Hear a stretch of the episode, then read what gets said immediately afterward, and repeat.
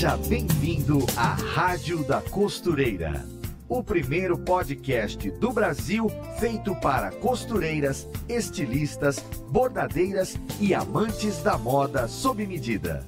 Apresentação em alto astral com a youtuber Fernanda Hertel. E a Rádio da Costureira está no ar com mais um episódio aqui do nosso podcast para as costureiras, modelistas, estudantes de moda, para você que se diverte aí, ó, criando as suas roupas. Não importa se você é uma costureira mais experiente ou iniciante, aqui é o seu lugar, porque toda quinta-feira a gente se encontra para falar dos assuntos mais relevantes para quem faz da costura um estilo de vida e um meio né, de como ganhar a vida. E no programa de hoje nós vamos falar sobre o sonho de criar a própria marca de moda festa. Afinal de contas, um ateliê de moda sob medida, gente, ele vende o quê? Quais os benefícios e desafios de trabalhar nessa área? Qual o maior diferencial desse tipo de negócio? Pois nós falaremos justamente dessas questões no programa de hoje e quem vai nos esclarecer todos os detalhes sobre isso é uma especialista nesse tipo de, de negócio, de moda festa, de moda noiva, estilista, fundadora da própria marca sob medida. Então seja muito bem-vinda à nossa Rádio da Costureira. Agatha Lopes. Obrigada, bom dia. Obrigada, Fê, obrigada, Maximus, pelo convite. Estou honrada em participar. Imagina, sempre uma alegria receber é, convidadas estreantes aqui na rádio, que é o seu caso. A gente sempre fica curioso para saber quem é esse convidado, como é que é a história dele. Então, vai ser muito bacana falar desse assunto contigo, né? Que tem experiência nessa área, você montou a sua marca, então é aquela pessoa que fala com causa, porque sabe, porque fez acontecer. E assim a gente aproveita para conhecer também a história de sucesso de uma estilista, de uma costureira, de alguém que está montando aí o próprio negócio, está fazendo acontecer. Então vamos começar logo pela sua história. A gente quer conhecer vamos. todos os detalhes, saber como foi que você se interessou por essa área. Eu vou colocar aqui na tela a primeira pergunta do nosso tópico. Nos conte a sua história, como você se interessou por moda, como aprendeu a costurar, sua formação, como você decidiu é, fundar a sua marca. Pronto, vamos lá. Minha história é a história da, da infância mesmo, né? Eu vim de uma família que explorou muito o lado artístico desde a infância. Eu tive contato com cursos de artesanato, de artes, incentivado mesmo pela família. Então, meu pai, minha mãe, minhas duas avós, elas exploraram esse lado. A costura, até então, não era muito explorada na infância. Eu via minha avó costurando, minha mãe também, mas não era uma paixão. Mas de criança eu já tinha a, a aptidão mesmo por é, costurar, né? Já brincava ali com as bonecas, já fazia é, roupinha na Barbie, boneca. Eu já tinha essa, essa ideia, né, da paixão pela costura criança, de 8 para 11 anos. E aí, na infância mesmo, eu comecei uma, um curso de artes plásticas, né? Eu fazia pintura em tela. E aí eu fui explorando mesmo o meu lado artístico. É, da, da adolescência para a fase adulta, eu já acompanhava minha avó que trabalhava profissionalmente como artesã. Minha avó trabalhava com arte em gesso, pintura também. E eu fui vivendo, né, essa trajetória profissional dela na adolescência, mas não era minha profissão. Eu não trabalhei diretamente com isso, né? Uhum. Eu, minha mãe é veterinária, eu estudei e trabalhei com medicina veterinária por um tempo com minha mãe. E durante um período eu comecei a me interessar muito por empreendedorismo, né? Uhum. E foi aí que eu girei essa chave. Minha trajetória começou na moda assim. Eu trabalhava em outra área, mas eu tinha essa vontade de empreender. De... Eu trabalhava com medicina veterinária. Ah, tá. Né? Estudava e trabalhava com minha mãe, na clínica de minha mãe. Eu tentando entender de onde veio. É, de, de onde, onde veio. É, assim, é porque a gente, hoje, eu acho que eu sou um todo da minha história. Não uhum. foi um detalhe, assim, né? Verdade. desde a infância, se você for somatizando os detalhes, a gente já estava lá, né? Já estava lá plantado, né? Sim. E aí eu nessa fase de me interessar em empreender, que eu acho que inclusive foi isso que me motivou a ter uma marca própria. Hum. Foi o meu interesse pelo empreendedorismo. Eu comecei a buscar formas nossa, a transmissão caiu. Com a Ágata. Está chovendo na Bahia. Ela já falou isso para nós. Que é uma novidade, está frio, está caindo um toró e de repente ela. Meu Deus, voltou! Caiu e voltou, mas. Ai, que bom! Eu já estava falando pro pessoal, gente, está chovendo na Bahia. Voltou. Mas está legal a filmagem? Tá legal. Tua imagem, tua, teu áudio, tá ótimo. Voltou bem. Pode continuar. Empreendedorismo. Pronto. Voltou. Empreendedorismo, negócio. Nesse momento, eu já me interessava por marketing também, que eu acho que é um detalhe muito importante sobre o que eu estou fazendo hoje, né? É o conhecimento do empreendedorismo, do marketing, não só da moda. E aí, como que eu comecei na moda, né? Aí que entra a minha trajetória. Isso foi mais ou menos em 2011 para 2012. Eu entrei nesse universo nesse período, né? É, eu não comecei estudando moda, fazendo faculdade, é, compreendendo, né, como era o universo da moda e, e da confecção, não. Eu comecei querendo trabalhar. Então, eu comecei fazendo cursos técnicos de costura mesmo, de confecção. E no meu primeiro contato com esses cursos, é, a parte operacional. Foi totalmente voltada para produzir mesmo, para fazer o produto, para eu poder ter um negócio. Foi assim que eu comecei. E nesse momento eu já descobri que eu tinha paixão realmente em produzir. Né? É, eu gostava de, de entender todos os processos, não só da costura, mas do corte, de curadoria de material. E era um, é um universo muito extenso, né? A gente, quando começa do zero, principalmente numa transição de carreira, a gente se vê num, num universo sem fim. E a gente quer conhecer todos os tecidos, a gente quer compreender as possibilidades, a gente quer entender até onde vai o limite, né? E na arte não tem limite. A gente Verdade. sabe, o céu é o limite, né? Então eu passei por esse, esse período, que foi um período assim, que eu digo de transição, que eu também não me encontrava, eu não sabia bem o que fazer. Mas eu queria costurar. Eu comecei costurando em casa mesmo, com a máquina de minha mãe, e achava que eu não ia conseguir costurar nunca, porque eu achava aquilo super difícil, super complexo. E aí eu passei por todas as etapas de uma, uma amadora, né, na costura.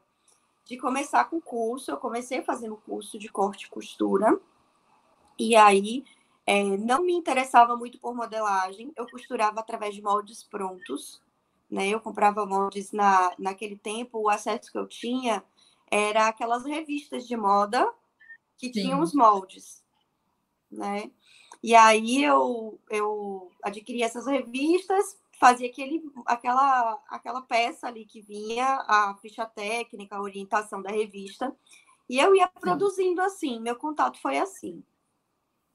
E aí, como que eu tornei isso um negócio, né? É, chegou um momento que eu comecei a, como eu falei, meu interesse era empreender, que eu comecei a buscar qualificação mesmo para produzir e montar uma loja de varejo. E eu montei uma loja, foi uma loja dentro de shopping, de moda fitness e moda praia. Lembrando que eu sou da Bahia, né? Eu estou em Salvador. Aqui Sim. é uma região, né, praiana. Eu moro numa, num bairro muito turista e eu moro num bairro exatamente que tem turismo, né? Que tem uma praia, é, próxima, e esse shopping é próximo da praia também. E eu comecei assim. Montei essa loja de varejo no shopping voltando, né, da a ideia da loja.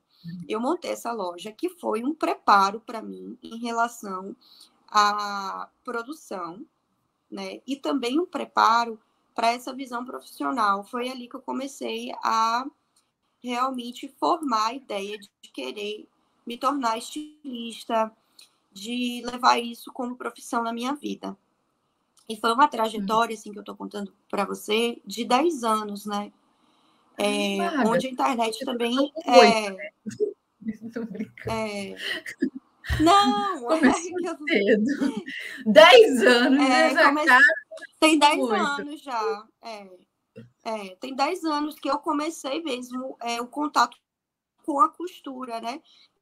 Não é 10 anos de, de profissão, mas 10 anos de contato com o meu primeiro curso. Inclusive, o meu primeiro curso foi um presente de aniversário, né? De costura. Foi um presente de aniversário que eu me dei. É, que eu, que eu não levava isso como, uma, como algo que fosse dar certo. Eu pensava assim, eu vou tentar, e se não der certo, é uma experiência para minha vida, para costurar, sei lá, as roupinhas da minha filha, quando eu tiver um filho. Eu pensava assim, né?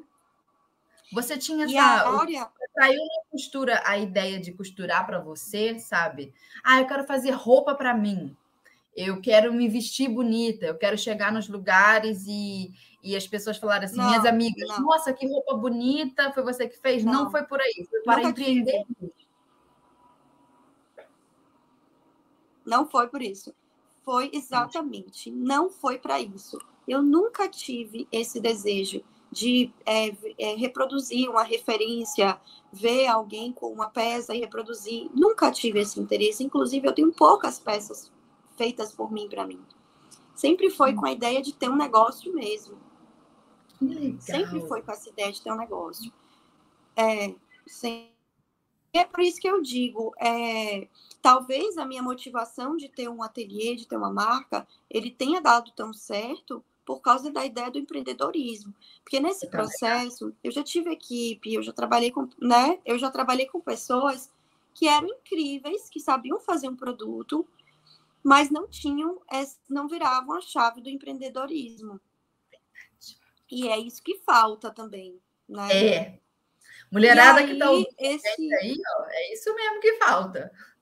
É, costurar vocês já aprenderam. Exatamente, que sabe fazer o produto, que entende do, da construção da peça, que tem, que, que sabe o lado técnico, mas não sabe como apresentar o seu produto e também não sabe por onde começar, né? E aí se vê refém de trabalhar para outras pessoas a vida toda. Sim. E eu comecei assim com essa ideia de empresa desde o início, né? Desde que eu era realmente uma sementinha, eu sempre quis ter empresa.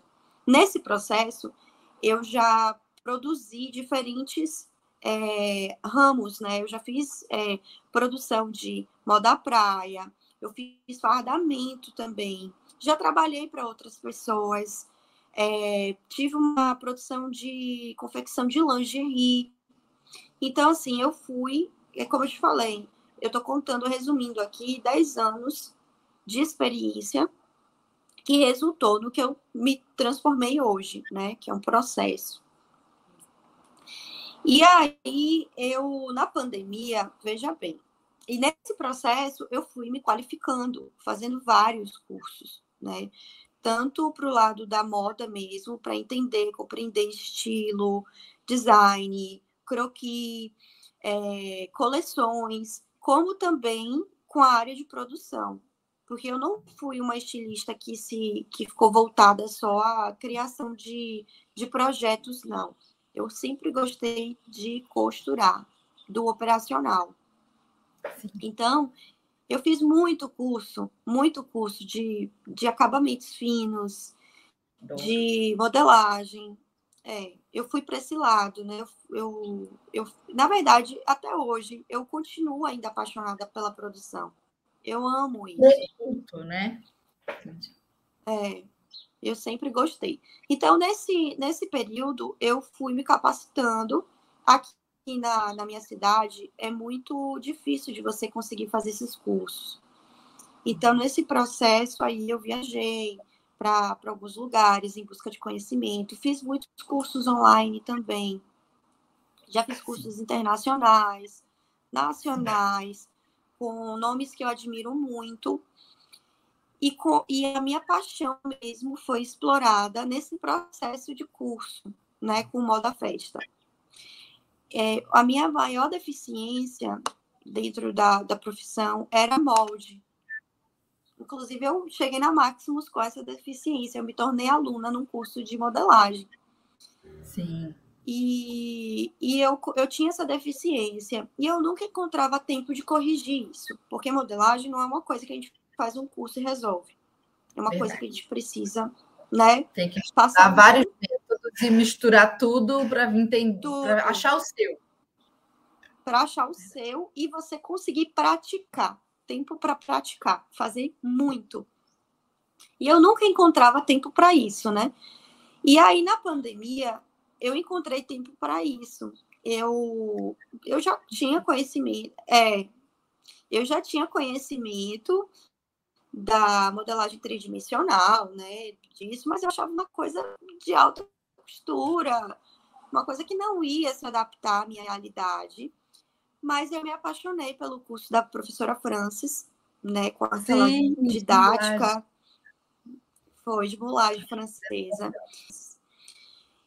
E a gente criou um relacionamento mesmo de, de suporte. Quando eu tinha alguma dúvida, ela, ela me esclarecia e me, me orientava muito com referências de livros e de conhecimento mesmo profissional. É a...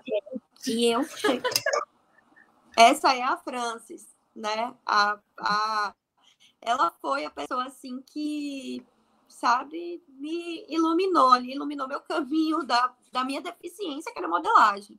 Porque eu, na verdade, era tão dependente de terceirizar a modelagem que eu fazia alguns moldes assim, que davam sempre errado, e iam para outra profissional, para uma modelista. nunca era uma criação minha.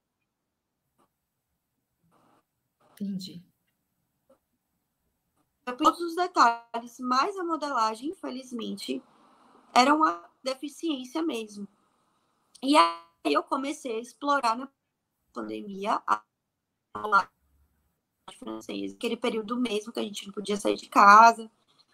E eu fiquei super obcecada, assim, ao ponto de, de em uma semana, produzir cinco telas diferentes e aí eu fui explorando esse, esse lado da mulagem francesa.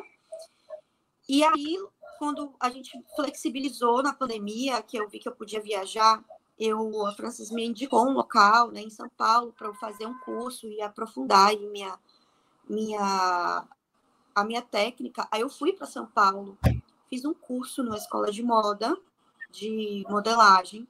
Logo em seguida, eu fiz um outro curso da professora Ana Laura também, Berg. Maravilhosa. Estou com o de... um livro dela aqui do lado. Maravilhosa. De corseteria ou de modelagem? O de corset também, só que o de corset está ali atrás. Né? O que eu estou estudando é esse aqui, ó, que é dela, aqui, ó, Ana Laura. Ou de modelagem feminina. É maravilhoso, com as Sim. bases. É... é esse mesmo. É muito bom, muito bom. Né? Isso. Voltou. Eu tenho. Tenho os dois dela. Tenho de corset e tenho de modelagem feminina. Sim, o de corset eu comprei, Tô? mas já tem um tempão já. Maravilhoso. Rosinha, né? Preto e rosa. É, é preto e pink, assim, né? Uhum. E aí começou, e essa ideia de, da modelagem é, explorou muito o lado da, da moda festa. E eu comecei a me identificar muito com corseteria, porque eu fabricava lingerie. Então, Verdade. eu já tinha uma bagagem é, de construção de peças com malha corte. E isso eu, eu adquiri com o, a lingerie, que são peças menores, muito delicadas. E como eu trabalhava na, na lingerie com seda, eu construía camisolas e roupas de seda. Eu investi Nossa. também em um curso de. É, eu investi em um curso de acabamentos finos, que era um curso hum. de moda festa. É, recortes e de acabamentos para lingerie. E todo o curso que eu estava trilhando nesse momento, ele me levava para a moda festa, né? E aí uhum. eu já, assim, eu tinha uma grande paixão já por é, noivas. Eu sempre gostei de tecidos finos, de bordados manuais, de pedraria. É, sempre fui apaixonada por isso. E também sempre tive paixão por figurino, mas elaborados dramáticos. Eu sempre estava ah, acompanhando, né, é, figurinos é, do Oscar, de referências, celebridades, princesas, sempre.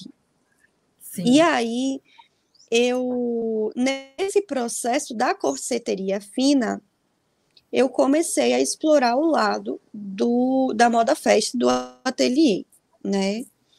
Mas eu não conseguia encaixar isso como um plano de negócio, porque eu pensava, como que eu vou, como que eu vou construir um ateliê é, onde as pessoas comprem a ideia de que eu vou desenvolver uma peça exclusiva para ela. Eu não conseguia entender isso, né? Eu ficava sempre uhum. com a ideia de loja de aluguel, com aquele acervo uhum. imenso de vestido, né? Vestidos de coleção, as pessoas alugando ou então vendendo. E aí eu comecei a estudar, sabe? Comecei a estudar uhum como que esse negócio funciona na minha cidade, como, que, as pessoas, qual é o, o comportamento, é, como era o comportamento do consumidor. E aí, aí, na verdade, tudo dava, tudo encaminhava para que não desse certo. Porque esse hum. modelo de negócio que eu queria colocar, que eu tenho hoje, ele já não era comum aqui. Era, é disso que eu quero saber. Aí, aí agora caiu. É, é. Essa é a parte que me interessa. Entrou? Eu quero saber o que, que milagre foi é. esse, que pingo d'água foi esse que você deu. Porque a gente está vendo é, esse negócio de fast fashion, ultra fast fashion, é, tendência isso, atrás de tendência, está tudo na moda e ao mesmo tempo nada está na moda. A gente está vendo um é. mercado que está nascendo esse negócio aí. E aí eu quero entender o que que você fez é eu tô de olho nisso aí também. Então conta para nós. É, foi difícil para mim. Eu tô até contando isso assim em detalhes, porque eu sei que isso é uma dor de muita estilista, de muito estilista que sabe fazer o produto, que trabalha até para ateliês, né? Eu tenho amigos hoje aqui que da minha cidade ou de regiões próximas que trabalham para outras pessoas e falam: Agatha, eu não sei como começar, eu não sei porque isso não é comum. Aqui, assim, Fê, é, na verdade foi uma bela ousadia, né? Que eu tive. Eu sempre tive esse lance de arriscar, né? A verdade é essa. Foi muita ousadia tentar fazer isso, porque concorrência eu sempre vou ter e todo mundo vai ter em qualquer canto, né? A gente vê um exemplo disso a própria Bárbara Mello, que implantou né, um, um, modelo de negócio numa cidade pequena. Um é. Ela inventou. E algo que as pessoas morriam de medo, que é comprar um vestido online, feito sob medida online. E ela acreditou. Então, assim, a, a, a dose de ousadia tem que existir. Né? Porque, assim, estatísticas, estudo, plano de negócio, é, estatística, plano de negócio, estudo, é muito importante mas não é uma garantia. Uhum. E eu já tinha a, eu tinha duas ideias na minha mente, né, baseada na minha experiência como empreendedora, que era é, retratar o valor do meu trabalho é, com marketing, né? Eu não, não, digo nem o digital, mas o marketing em si, né? Retratar isso de todas as formas que eu puder e mostrar para as pessoas o, o conceito do meu trabalho. O que é o conceito do meu trabalho hoje?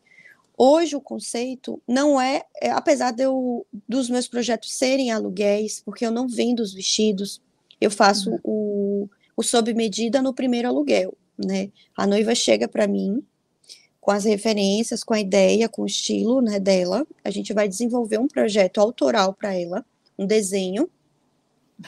E ele é um aluguel ele vai ficar, ele vai ser produzido e ele vai ser reservado exclusivamente para o evento dela. Depois do evento dela, ele re, retorna para o ateliê, vai para a lavanderia, faz, é, vai para o processo de, de reparo, né?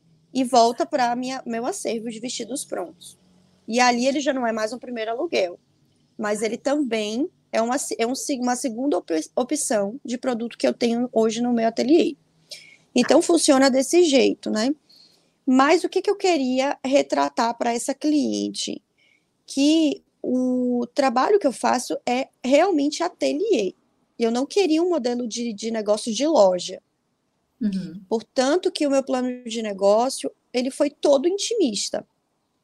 Eu não aluguei uma loja com uma arara enorme, com manequins, com vitrine. Não. Eu tenho uma sala que eu atendo com hora marcada, de forma única aquela cliente, aquela noiva. Uhum.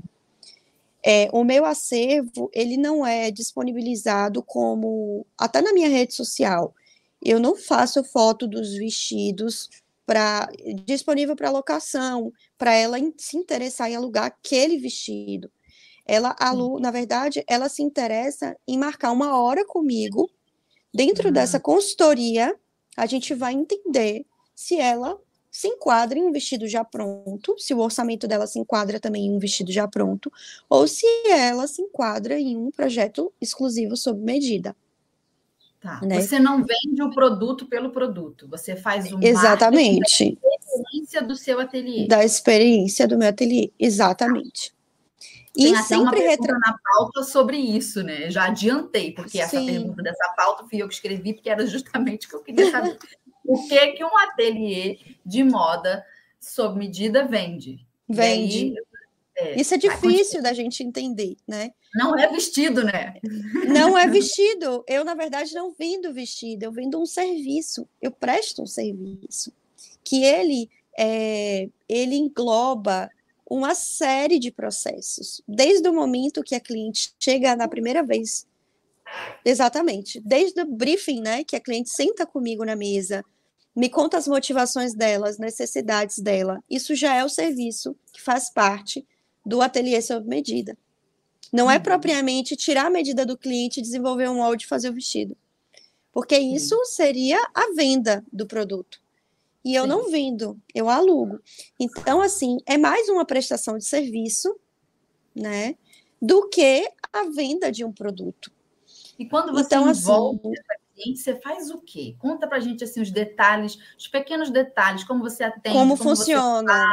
É, conta aí, o dia a dia mesmo. Ela vem com a mãe junto, você fala para trazer a sogra, é, pode, não pode. Como é que é essa experiência? O que, é. que você serve para ela? Você está arrumada É super como? bacana. Conta. É interessante, né? Porque quando eu comecei também, eu queria entender como era isso. E eu cheguei aí para São Paulo quando eu fui para São Paulo fazer curso, eu entrava nos lugares. Era muito engraçado. E eu queria ser noiva para entender isso, né? Eu, e não funcionava, eu não conseguia encontrar alguém que fizesse o que eu queria fazer. Né? Porque era baseado em algo que é difícil de ter aqui.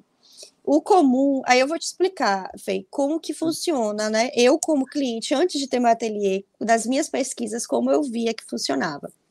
A cliente entrava na loja, mesmo loja, arara, cheia de vestidos e tal. Ela é abordada pela vendedora, que pergunta né, qual a data do seu evento, é, quem é o seu assessor, onde que vai ser seu evento, qual o ticket, né, qual o seu, seu investimento para o aluguel. E aí a cliente não, não tinha muito aquela questão de contar a história dela, contar a uhum. personalidade dela. Era baseado numa artista, numa influenciadora, em alguém, e a gente pega, ela pega aquele vestido e fica experimentando até fazer dar certo, né? Uhum. Era assim que eu via que funcionava. E a minha ideia era ser totalmente diferente disso. Eu acho que cada mulher, ela tem uma história que tem que ser retratada no vestido, porque uhum. hoje os casamentos, né? Os casamentos, o, o, casamento moderno, ele é todo personalizado. Sim. O buffet, ele é que o casal gosta de comer, né? A música é o que o casal gosta de ouvir. É, o pré-wedding é feito de uma forma que conte a história daquele daquele casal, como eles se conheceram. Então, tipo, tudo se conecta com a personalização, com a uhum. identidade. Né? Mas o vestido é... é... da celebridade. Aí não dá. É, exatamente. Então, é, eu, como é, isso eu comecei a entender estudando as dores da minha cliente, da minha noiva, né? uhum. Entender como eu poderia solucionar um problema que às vezes a noiva não via nem como problema, mas dez anos depois ela se arrependia de ter casado com aquele vestido. Uhum. Né? Que acontece muito, porque hoje eu, eu descobri isso com a mãe, com a irmã que já casou. Uhum. Não Olha é com a minha noiva. E fala, como que eu fiz isso? Por que, que eu escolhi esse buquê? Por que essa grinalda? Por quê? Isso não me representou né? É a frase. Isso não me representou. Eu não casei com um vestido que eu queria.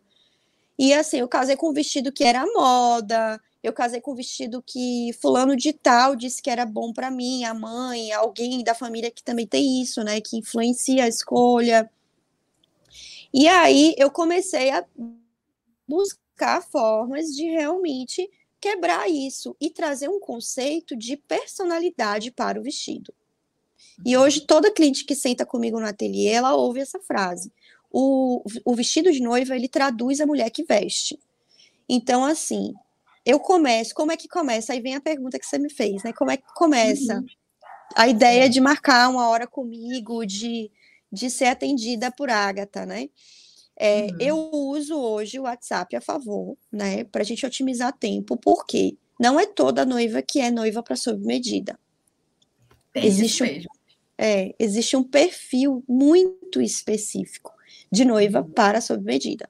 Então, eu já tenho um atendimento preliminar no WhatsApp mesmo, que eu consigo compreender, não é 100%. Às vezes, essa noiva passa por isso, vai no ateliê, e eu identifico que ela também não é noiva sob medida, mas ele já é um guia, até para que eu saiba como conduzir o atendimento e não confundir a noiva.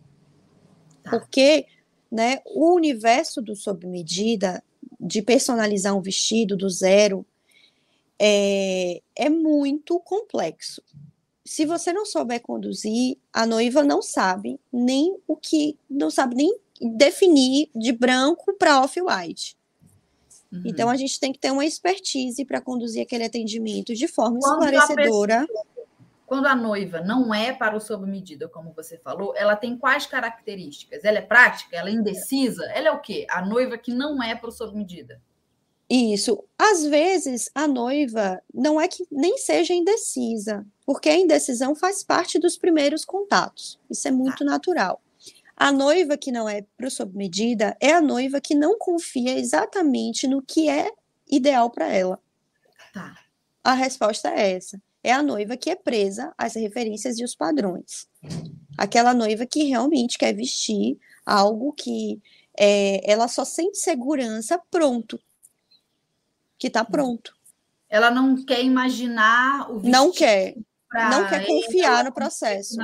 Entendi. Tá, captei. Ela, é, ela não confia no processo.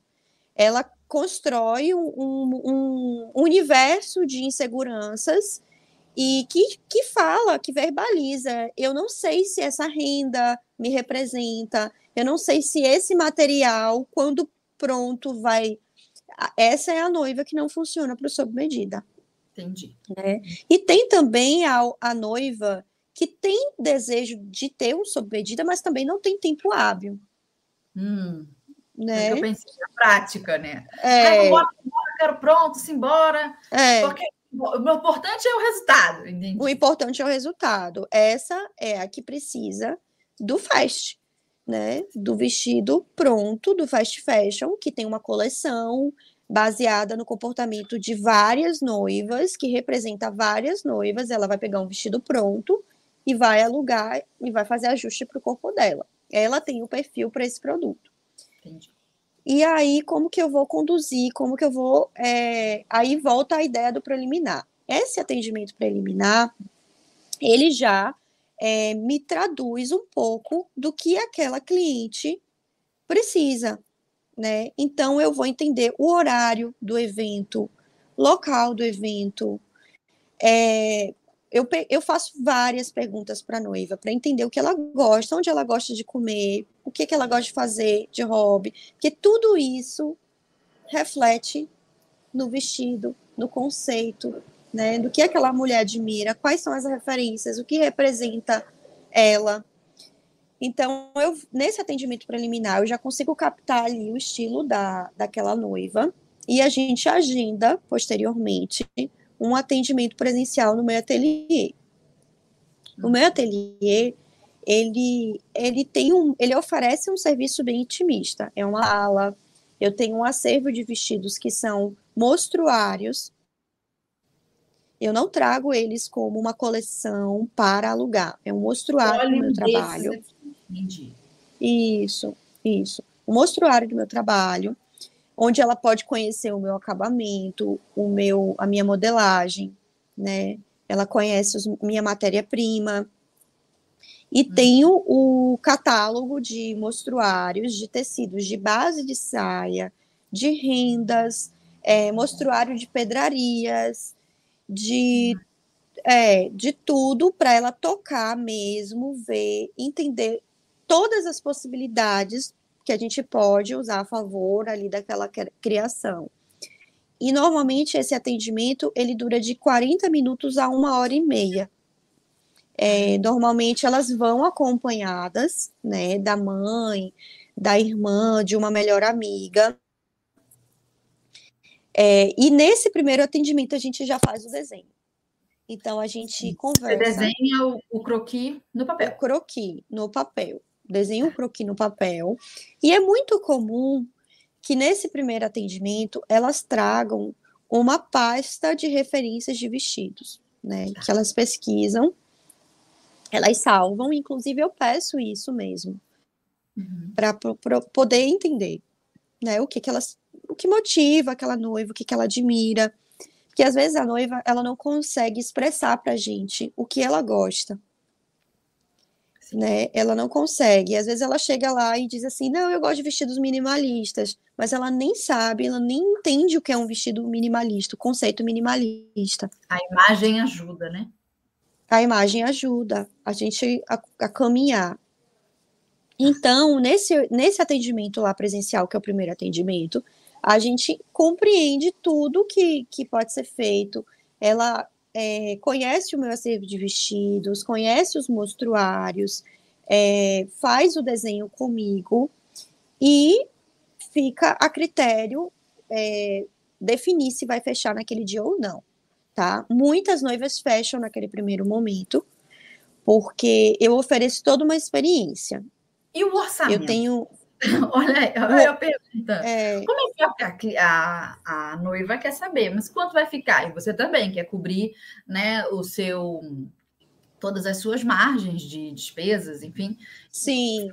Essa questão de fechar o orçamento nessa hora, dá, como é que você mensura? Como é que você passa o valor para cliente? Sim, eu já todo atendimento presencial que eu marco, a cliente já tem em média uma base de investimento. Isso faz ah. parte daquele preliminar né?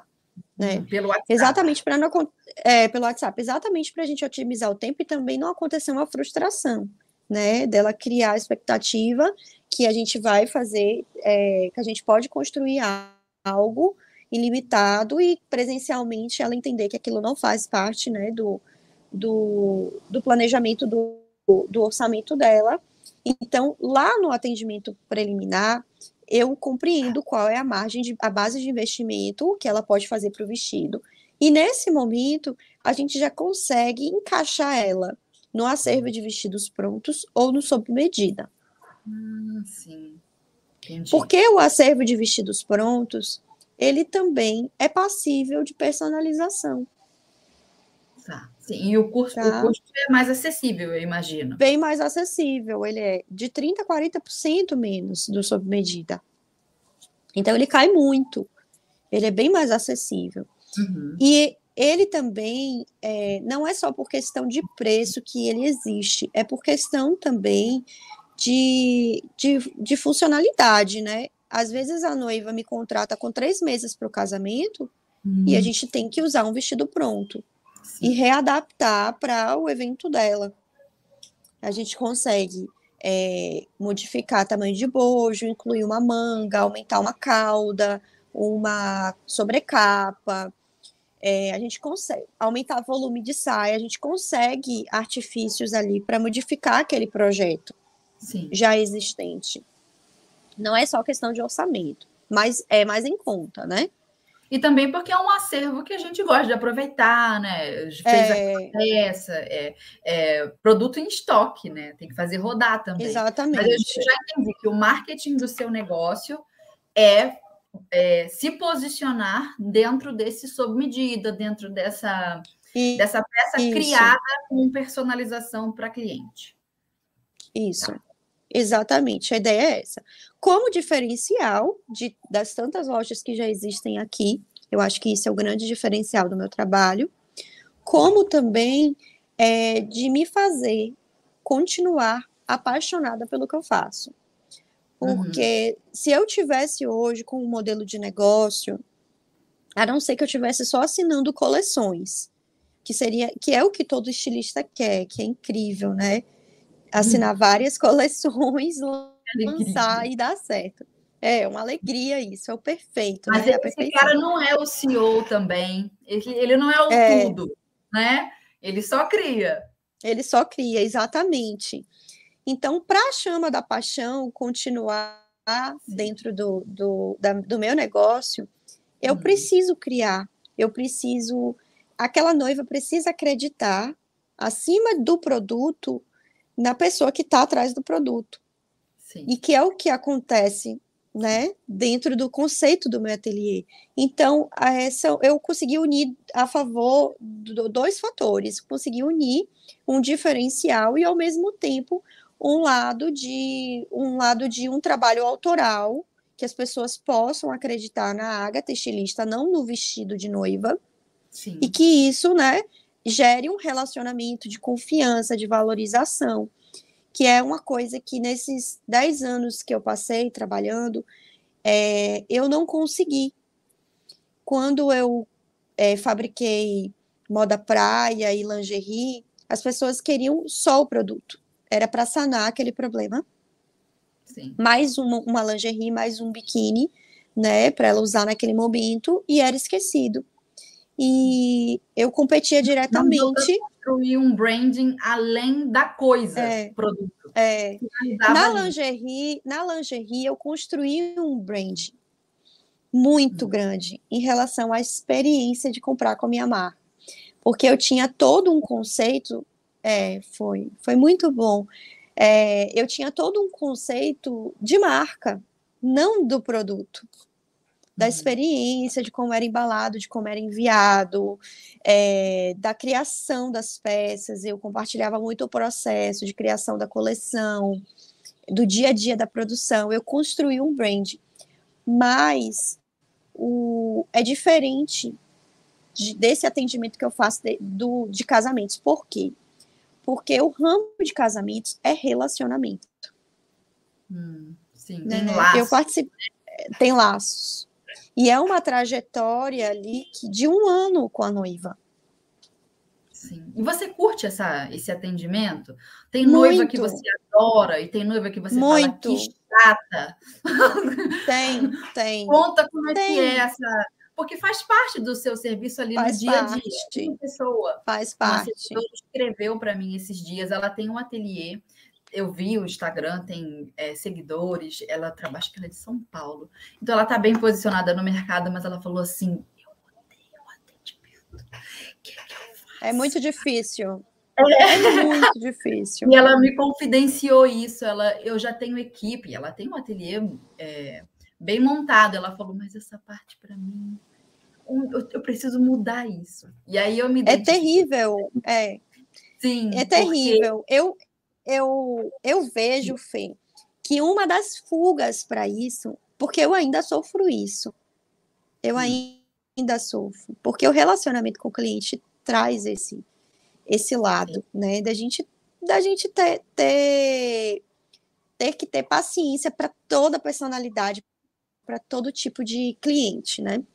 Sim. É, Você que tem eu que- acho que a longo tem que dançar É. conforme a tua música. E aí o cliente está indo para um lado e fala: não, vem para cá. para tem que ser cá, mandou. exatamente. Mas ao mesmo tempo, eu acho que o Sim. cliente ele tem que olhar você com uma autoridade tamanha que ele pensa assim: não, o que a Agatha falou, eu vou respeitar. Isso, Aí isso que eu ia chegar. que É. Você tem que se impor. Ah, então eu estava É. certa com as minhas impressões. Vai, continua, desculpa. Isso. É isso que eu vejo como fuga, é isso que eu ia falar. Eu acredito que o marketing, ele transmita o valor, né? O posicionamento, o valor de marca. E dentro desse brand que a gente tem, cada marca desenvolve, a gente vai captando o nosso cliente ideal ao longo, a longo prazo.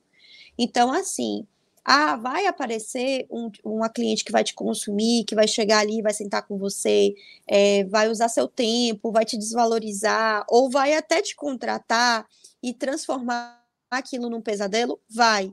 Mas quando a sua marca encontra um caminho de, de posicionamento, é, o, o resultado é um imã mesmo, é atrair os clientes que confiam em você como profissional. Sim. Porque a cliente que desvaloriza a gente é exatamente a cliente que quer só o resultado do vestido, quer só servida, né? Ela quer ser Se a servida. costureira está atraindo esse tipo de cliente, é porque ela está fazendo o marketing errado. Ela gente- está atraindo, é. Na rádio da Ela está atraindo, exatamente. No início do negócio, isso é muito difícil, porque a gente precisa de, de gerar financeiro e a gente topa tudo, né? Eu A sei. gente tem que pagar. É, a Esse gente tem que pagar. eu tô vivendo. É isso mesmo. No início isso é difícil, as pessoas é, conversam assim às vezes comigo e falam, eu tenho, eu tenho uma colega também que ela é do interior, né? Ela tá, a gente, a gente, a nossa amizade foi através do Instagram. Ela acompanha no meu trabalho, eu dela, a gente virou amiga online, né? E ela fala assim, Agatha, eu fico impressionada, porque eu tenho muitos anos de mercado, eu não tenho esse posicionamento que você tem, eu não consigo transferir isso e eu fico todos os dias atendendo clientes que me tratam como costureira. Elas não O negócio entendem. está em dizer não. Não, Tem cliente que a gente tem É. que falar: não, eu não quero você, vai catar coquinho. exatamente. Eu vou, eu vou contar uma experiência rapidinho aqui. Eu não, não, meu produto não é vestido, mas o meu produto é curso de moda, de bordado. enfim. Sim, sim. E aí, quando eu iniciei na internet para comecei a me posicionar em relação a isso, eu sabia, pô, vou ganhar um dinheiro com isso aqui, mas eu ainda não sei como, vou descobrir no meio do processo, mas já vou começar. E aí comecei colocando a minha cara na internet, fui atraindo público. E o que, que é muito comum nesse público do artesanato? A pessoa que faz por terapia, a pessoa que quer fazer como um hobby despretensioso. Vem tudo, né? Veio de tudo, né? Vem tudo. E é muito comum também que venha aquela senhorinha mais aposentada, que entender de moda É. não quer. Ela não quer entender de moda, ela quer fazer as coisinhas lá da casa dela. Ela quer fazer isso. Sim, e ela quer também uma companhia. Ela não quer aprender para mudar de vida, ela quer uma companhia. E aí, quando eu dei por conta, um- já tinha 50 mil seguidores, 100 mil seguidores, 200 mil seguidores. E aí, no meio do caminho, eu falei: vou lançar um curso. O curso lotou desse tipo de aluno. Eu falei: esse pessoal já está É. aqui. Eu já queria vender porque tem que pagar as contas. Falei: então, já que esse pessoal está aqui, eu vou vender para eles. Mas depois que eu vendi para eles, aí chega lá dentro do curso, não dá o resultado que eu quero que dê, porque para fazer um bordado com um certo estilo, por mais que eu ensine as aulas de estilo, a É. pessoa não tem uma referência daquilo e eu falo, busca no Ela não tem Pinterest, bagagem, né? Ela não tem não bagagem. tem bagagem. É. É, e não tem de onde eu arrancar, só que é aquilo que você falou. Eu já tenho que pagar minhas contas, eu estou no começo do meu negócio, mas o segredo é você dizer não. Tem cliente que eu não quero. E agora eu estou num processo de rebranding da minha marca mesmo na internet, de falar, eu não quero esse cliente. E É. aí as- elas ficam muito ofendidas, mas eu falo, por favor, não compre meu curso, é um favor que você me faz.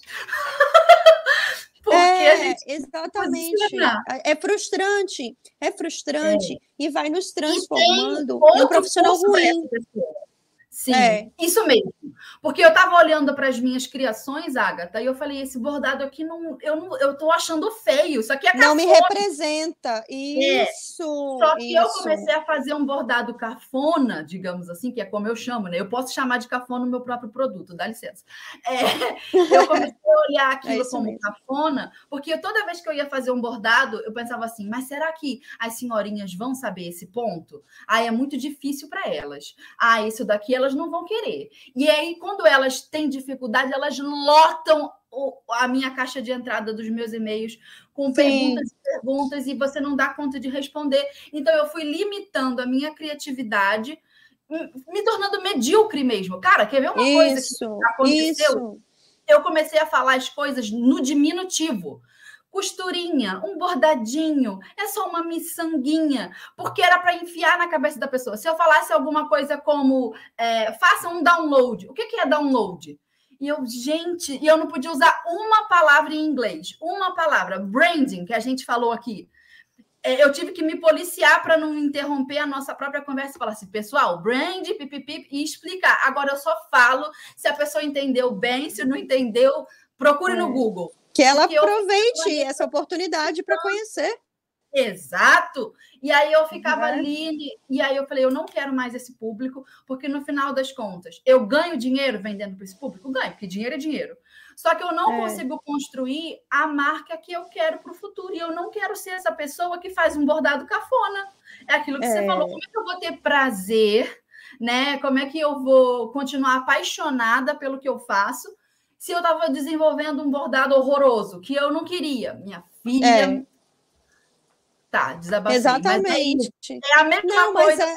outro ramo. Exatamente. É. é. uma e é algo que a grande maioria das pessoas que vai começa a empreender com uma marca vive. Porque a gente vive já num país que é difícil empreender. A gente tem dificuldade de ter acesso a maquinário, a capacitação, a matéria-prima, a tudo, né? Tem que arriscar muito.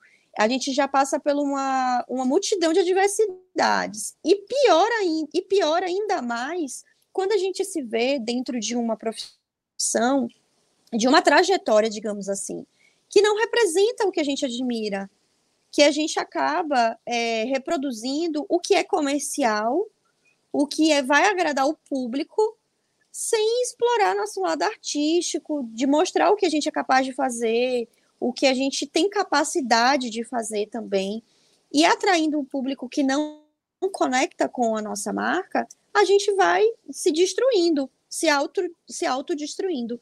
Isso era uma coisa que é, desde o uma e eu lembro infeliz. eu fazia lives, eu fazia lives com um sorriso no rosto. Acabava a live e eu, que saco, que ódio. Que, saco. É, que ódio, que o que, que, eu tô fazendo? É, é, insuportável, não quero. Eu passo, eu não. passo por isso, Fernanda. Inclusive, essa semana eu atendi duas noivas assim, que eu penso assim, é, dentro do, do meu Instagram, você consegue muito bem compreender qual é o estilo do meu trabalho. Uhum. Se você entrar lá, você vai entender que tem storytelling na legenda. Nos destaques, eu mostro de tudo, sabe? Como funciona o processo de atendimento, como que é a produção, como que funciona um projeto. A única coisa que não tem lá é o preço do meu produto, que é uma coisa que é variável. Então, eu só, a pessoa depende de, de fazer contato comigo para entender isso. Mas está muito claro lá o que, que eu vendo. Então, na minha mentalidade como noiva, que a gente tem que compreender o comportamento do cliente, né?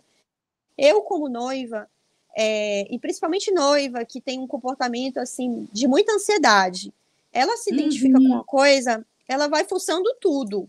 Ela olha tudo. Todos os seus stories do ano passado, ela vai pesquisando tudo, né? É natural. Então, eu, na minha mentalidade como noiva, é, captando ali o estilo daquela pessoa, daquele profissional, daquela marca, quando eu marco um atendimento com ela, eu já entendo o que ela faz, né? Uhum. Então eu já compreendo como funciona a estratégia de trabalho dela, o que, né, o estilo de vestido que ela faz e tal. Então, assim, eu acho que o Instagram para minha marca é muito esclarecedor, mas mesmo assim, eu atendo clientes que sentam lá comigo e falam: Ai, mas vai dar certo? É... E se eu não gostar? Sim, sim. Isso acontece. Isso eu vou ter que ter paciência e, e preparo. A palavra é preparo uhum. para contornar essa situação, mas que seja uma minoria. Que de 30, isso, que de 30 noivas que eu atenda no mês, como aconteceu semana passada, eu tive duas noivas que sentaram lá, uma noiva, inclusive, que foi com a família toda, com o pai, com a avó, com a mãe e tal, sentaram lá e falaram: ai, mas é... e o meu pai vai ficar onde para experimentar? Sendo que o conceito do meu trabalho é ateliê. Ali é um, um ambiente intimista, não é uma loja e que o conceito Acho é que ela não... aquela experiência igual dos Estados de Unidos. Né, loja. Né? Entendi. É, experiência Sim, de loja. Experiência, é, experiência de, loja, de loja. Que vai ter a recepção e que a família vai entrar numa outra sala e vai ter uma outra sala e vai ter uma outra sala e vai ter uma arara com 100 vestidos. É, Sim. exatamente. Que é o conceito diferente. Que provavelmente não vai querer pagar pelo conceito do meu trabalho porque ela não valoriza o conceito do meu trabalho, ela não entende a diferença. Então, Agatha, qual é a diferença? Qual é a diferença? Vai, fala. De, vai, depois eu mando outra. É, é. Qual é a diferença? A diferença. O que, que, que a Agatha é que... vende? Exatamente. O que, que a Agatha vende? Aquela resposta lá do início. Eu sou um serviço de exclusividade tá? Uhum. Então, assim, o que que a loja de vestidos prontos, que tem esse conceito que aquela cliente queria e não encontrou comigo, ela vai ter um acervo de vestidos que foi desenhado, produzido de forma comercial para alugar para várias noivas, como uhum. uma só, tá? Uhum. Produto pronto que vai ser ajustado e vai vestir aquela noiva, e esse é o serviço e o produto da loja de vestidos prontos. O meu ateliê, ele conta história através de vestidos. Então a noiva, ela vai ter comigo uma criação autoral que vai representar o que ela é, que ela vai vestir um vestido que quando ela ela entre no casamento dela, na cerimônia dela, a família dela, as amigas vejam aquela mulher traduzida e vestida do jeito que ela é. A Fernanda vai casar com um vestido que todo mundo vai dizer era o vestido de Fernanda. Sim. Essa é Fernanda. E é esse é o conceito do meu trabalho. E para isso ah, a gente é. precisa de. Agora vem a minha pergunta. Tô vendo. Quem é a noiva que, entendendo isso, compra isso? Como que é essa noiva na vida real? Qual a profissão dela? qual o salário dela, é, qual ambiente ela frequenta, o que ela come, que música ela ouve, quem é a noiva que é consumidora do teu ateliê, porque quem está nos ouvindo do meu produto possa pensar isso, possa pensar a mesma coisa. É a ideia do nicho, Como né? eu encontro é essa pessoa na minha cidade? É quem é essa cliente? Sim, é a ideia do nicho, né? É, uhum. Hoje, é, dentro do mercado de casamentos, a gente sabe que existem diversos públicos. Eu não, eu não, não conseguiria nem presumir assim três, que o pessoal fala classe A, B e C. Eu acho que é muito mais do que isso. Porque existem, não é em relação ao investimento do casamento que a gente consegue presumir né, o perfil do cliente, mas pelo perfil do, da motivação. Né? Existem casamentos que eu vou dar exemplos aqui, né? A pessoa, um mini wedding, que a pessoa está investindo, sei lá, 40, 50 mil reais naquele casamento. Uhum. E tem eventos maiores para 200 convidados, que um casal está investindo 300 mil reais. Sim. O fato do, do ticket, né, do valor desse investimento, ele não vai presumir o perfil do cliente. Porque o casamento em si, ele já é um luxo, né? Ele é um luxo. A uhum. festa é um luxo. Então, se a pessoa está investindo 30 mil ou 400 mil, ela está se dando esse luxo, é, esse investimento, né? Para realizar uhum. aquela projeção, aquele sonho. E dentro da cliente de 30 mil e dentro da cliente de 300 mil, a gente vai, vai ter um perfil óbvio, né? Comportamental, de desejos, de motivações. Mas para minha marca hoje não é em relação ao custo e à cultura, mas a identificação do valor do meu serviço. Hum. Então, hoje, uma cliente que vai fazer um casamento, vai realizar um casamento dentro da casa dela, ou uma cliente que vai realizar um casamento no sul da Bahia, num resort incrível, é, ela vai fazer o investimento necessário com a minha marca a partir do momento que ela entenda o valor do meu serviço. Entendi. Isso vai funcionar. É, não, é a, não é a cliente que viaja para a Europa, para os Estados Unidos, que vai investir 300 mil, que anda em restaurantes incríveis. Não é só isso. Porque eu uhum. acredito que a cliente também, que faça um casamento menor, ela valorize o meu serviço. Entendi. Compreendendo que eu vou representar ela no casamento dela. Tá? É um perfil de personalidade. Quando a noiva tem essa personalidade, personalidade. ela adapta o modo de vida, o orçamento dela, para conseguir desfrutar do Isso. seu serviço. Exatamente. Porque o meu serviço, eu costumo dizer para as noivas, né? Ele é um dos maiores sonhos de um casamento um tá. dos maiores então, sonhos. calma aí, que agora noiva. eu vou aprofundar mais a pergunta.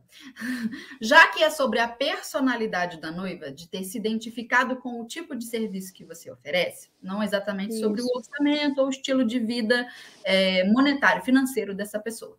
Tá. Sim. É, sobre personalidade, o que que essa noiva valoriza?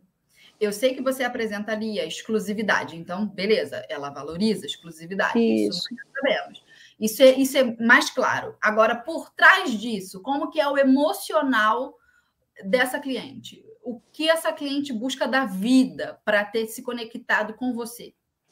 É exatamente isso que aproxima a noiva de mim. É esse ponto, né? De compreender que ali não é um serviço mecânico, né? Que vai ser readaptado para ela. É, é um serviço que vai ser feito com essência para ela.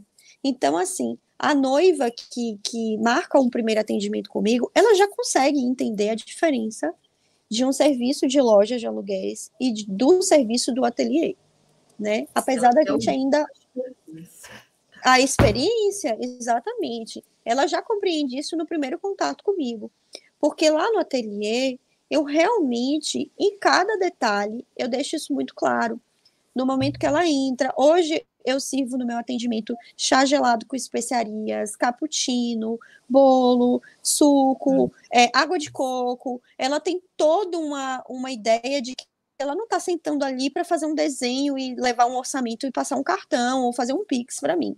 Ela tem um momento exclusivamente na minha agenda para conversar, para contar a história dela, para me expressar as motivações dela, as necessidades principalmente entendendo que não se existe um padrão corporal e que uhum. o sob medida, né, ele soluciona isso. É, não existe um, um, o que a gente chama hoje de padrão industrial, né, na moda, né, o padrão industrial. Isso não existe. E o vestido de noiva, ele exige muito disso. Na roupa casual, a gente consegue soluções. A gente tem malhas e tecidos com elastano, a gente consegue um jeans que tem pences, a gente consegue um vestido com recortes estratégicos que vai vestir um padrão, né? Mas no hum. vestido de noiva, não. A gente trabalha com uma super estruturação que tem que valorizar a silhueta, uhum. abdômen, seio, é, Deixar a todo... segura no dia da festa, segura. porque tem decote que deixa a pessoa insegura de se mexer. Isso. Imagina uma noiva que não se mexe e confortável ao mesmo tempo, porque Sim. ela vai curtir, ela vai ter festa, ela vai sentar, ela vai dançar, ela vai fazer né, o que ela quiser ali naquele momento de, de, de, de festa, de celebração. Então, assim, é um conjunto de soluções que o Sob Medida traz, compreendendo que o vestido ele vai ser é, um, desenvolvido para o corpo dela. Então ele não tem como dar errado. Sim. Não tem como dar errado, né? Então, assim, é um conjunto, né, Fê, de, de soluções, não é uma solução. Agatha, a gente está aqui batendo papo. Como você está contando sua história, a gente foi emendando, esqueci da pauta, esqueci de tudo, já estamos aqui tagarelando. É, mas eu tenho que colocar o alerta tendência da Ana. Você está com tempo para continuar conversando? Mais uns minutinhos? Você está muito tô, ocupada aí? Tá, então Não, vamos lá. Pode. Dá para a gente começar a gente vai continuar é, aproveitando de você, tá? então eu vou colocar o alerta tendência da Ana, e aí eu vou olhar na pauta aquilo que a gente já falou, talvez pegue uma Pronto. última pergunta daquilo que a gente não abordou ainda, e a gente finaliza para você trabalhar também, aproveitar o seu dia. Mas é só para continuar com o cronograma aqui, porque eu me perdi totalmente te ouvindo, tá bom? Então, vou colocar o alerta tendência é, da é que a gente. A nossa Oi, gente, eu sou Ana Paula Musselin, jornalista de moda da Maximus Tecidos, e estou aqui para te deixar por dentro das últimas tendências e novidades do mundo da moda. O alerta tendência de hoje não é sobre tecidos, mas sobre a agenda e caderno de medidas da Maximus, que é o showzinho de milhares de costureiras, estilistas e estudantes de moda. Estão abertas as inscrições para o concurso cultural O Desenho de Moda Mais Famoso do Brasil 2023, que vai eleger a capa da próxima edição da Agenda da Costureira. Dessa vez, o concurso tem como tema o amor pela costura. Pense no que essa frase representa para você e solte a criatividade no papel. O prazo de inscrição é até o dia 10 de setembro de 2022. Para participar do concurso, é só ler o regulamento que está no blog da Maximus Tecidos. O link está na descrição deste episódio. Fica a dica. Beijo! Aê, concurso da Máximo. Desculpa, Agatha, eu botei o VT na tua frente quando você estava falando. Foi. Mas é foi e não deu para tirar. Não, mas. É, estava falando que a gente é, tem coisas em comum né, no negócio. É a área, por isso que fluiu muito, né? Porque você trabalha com Sim. bordado, né? É. E aí eu vim também para para fazer perguntas de curiosa mesmo, curiosidades que eu tenho, porque às, às vezes as seguidores me perguntam isso. Embora eu tenha é. experiência é. de costura, de modelagem, de ateliê, e estou sempre antenada nessas coisas, eu não tenho uma marca, eu não montei um ateliê. Então, às vezes, é. eu tento aprender com profissionais como você, por exemplo, que estão ali no dia a dia, que qualquer pergunta que elas me façam, depois eu respondo de enxerida, entendeu? É assim que eu faço. É, mas é baseado na realidade mesmo, né? Sim, é, e, e, por mais que eu não tenha empreendido nessa área, como eu empreendo numa área próxima, empreender tem, tem dificuldades em comum, é. eu acabo conseguindo contribuir de qualquer forma, é, mesmo não tendo eu a minha própria marca, o meu próprio ateliê ainda. Eu tenho uma irmã, a Bruna, que ela fala: você tem que fazer sua marca, etiqueta, Fernanda Reta. Eu falo, menina, sossega, ainda nem terminei de emplacar meu negócio aqui. Concordo aí, com ela, viu? Sim, bem de bordado, já falei para ela, vai ser tudo caro. Eu quero, vou ter que fazer um branding, um branding de luxo é, muito poderoso, porque eu não quero vender é peça barata. É um trabalho, não, e é um trabalho que exige muito da gente bordado, né? É, horas trabalhadas, uma pesquisa de material, é, tudo, né? Então tem que ser valorizado mesmo. Sim. E por mais que eu forme bordadeiras assim é, nos meus cursos, e tem aulas, por exemplo, de criação de riscos, criação, escolha de cores, a escolha das texturas das pedrarias, eu percebo que as alunas que conseguem desenvolver essa área de como se fosse uma estilista mesmo, né? Uma designer de, uma designer de pedrarias. As alunas que conquistam isso, elas já tinham isso antes de mim. O meu curso potencializou, Sim. mas ela já tinha essa visão. Sim, é, sim, Algumas alunas criaram bordados incríveis, maravilhosos, e eu olho para aquilo e falo: eu não ensinei isso, eu dei uns empurrõezinhos, mas ela já sabia fazer. Já era algo dela, é. Exatamente. Sim, da bagagem é, artística é. que ela tem, assim, da visão estética dela. Então, isso é inclusive, isso inclusive, Fê, deixa eu, deixa eu até te cortar. É, quando a hum. gente faz um curso, se a gente observar, eu, eu já passei por isso várias vezes, né?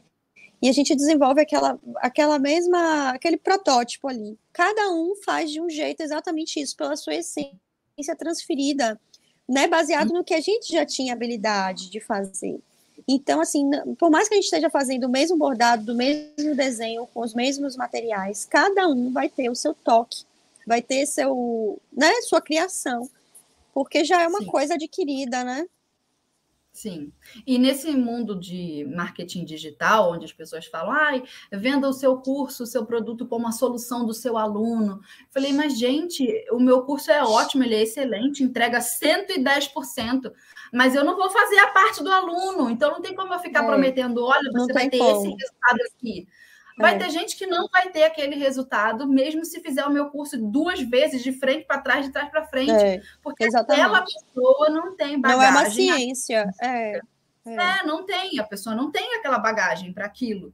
E é. ah, isso significa que ela é inferior? Não, significa que ela só não tem. E aí ela vai é. correr atrás disso, talvez ela queira conquistar isso ou não. Talvez ela, se ela fizer o meu, o meu mesmo curso dali 10 anos, talvez seja para ela mas é. nem sempre é. Agora, não, nem, não é para todos. E aí eu parei de falar esse negócio, porque o marketing digital fica buzinando do nosso ouvido, né? Não, você tem que falar que é para todos, e aí é a solução para todo mundo. No meu curso nem é para todo mundo, tem gente que só vai, vai comprar e só vai gastar dinheiro, então não compra. Olha que maravilha, evita um problema para você e um para mim. É isso mesmo, é, é isso é. mesmo. A gente precisa e atrair aí... nosso público-alvo. Sim. Exatamente. Agora eu vou olhar. Até para aproveitar, aproveitar o que você faz, né? Para realmente Sim, ter 100% de proveito. É. Sim, eu quero que ela aproveite. Porque se ela não tiver resultado, a pessoa que comprou o meu curso não tem o resultado que o meu curso é, promete, né? Isso. Como é que eu vou pegar aquele resultado e mostrar para os outros em forma de prova e depoimento para dizer, tá vendo aqui, ó, funciona, pode confiar e comprar também. Não vou ter, é. então preciso que a pessoa não vai tenha. É. Vou colocar então mais um, uma perguntinha aqui e a gente encaminha aí a finalização do nosso episódio.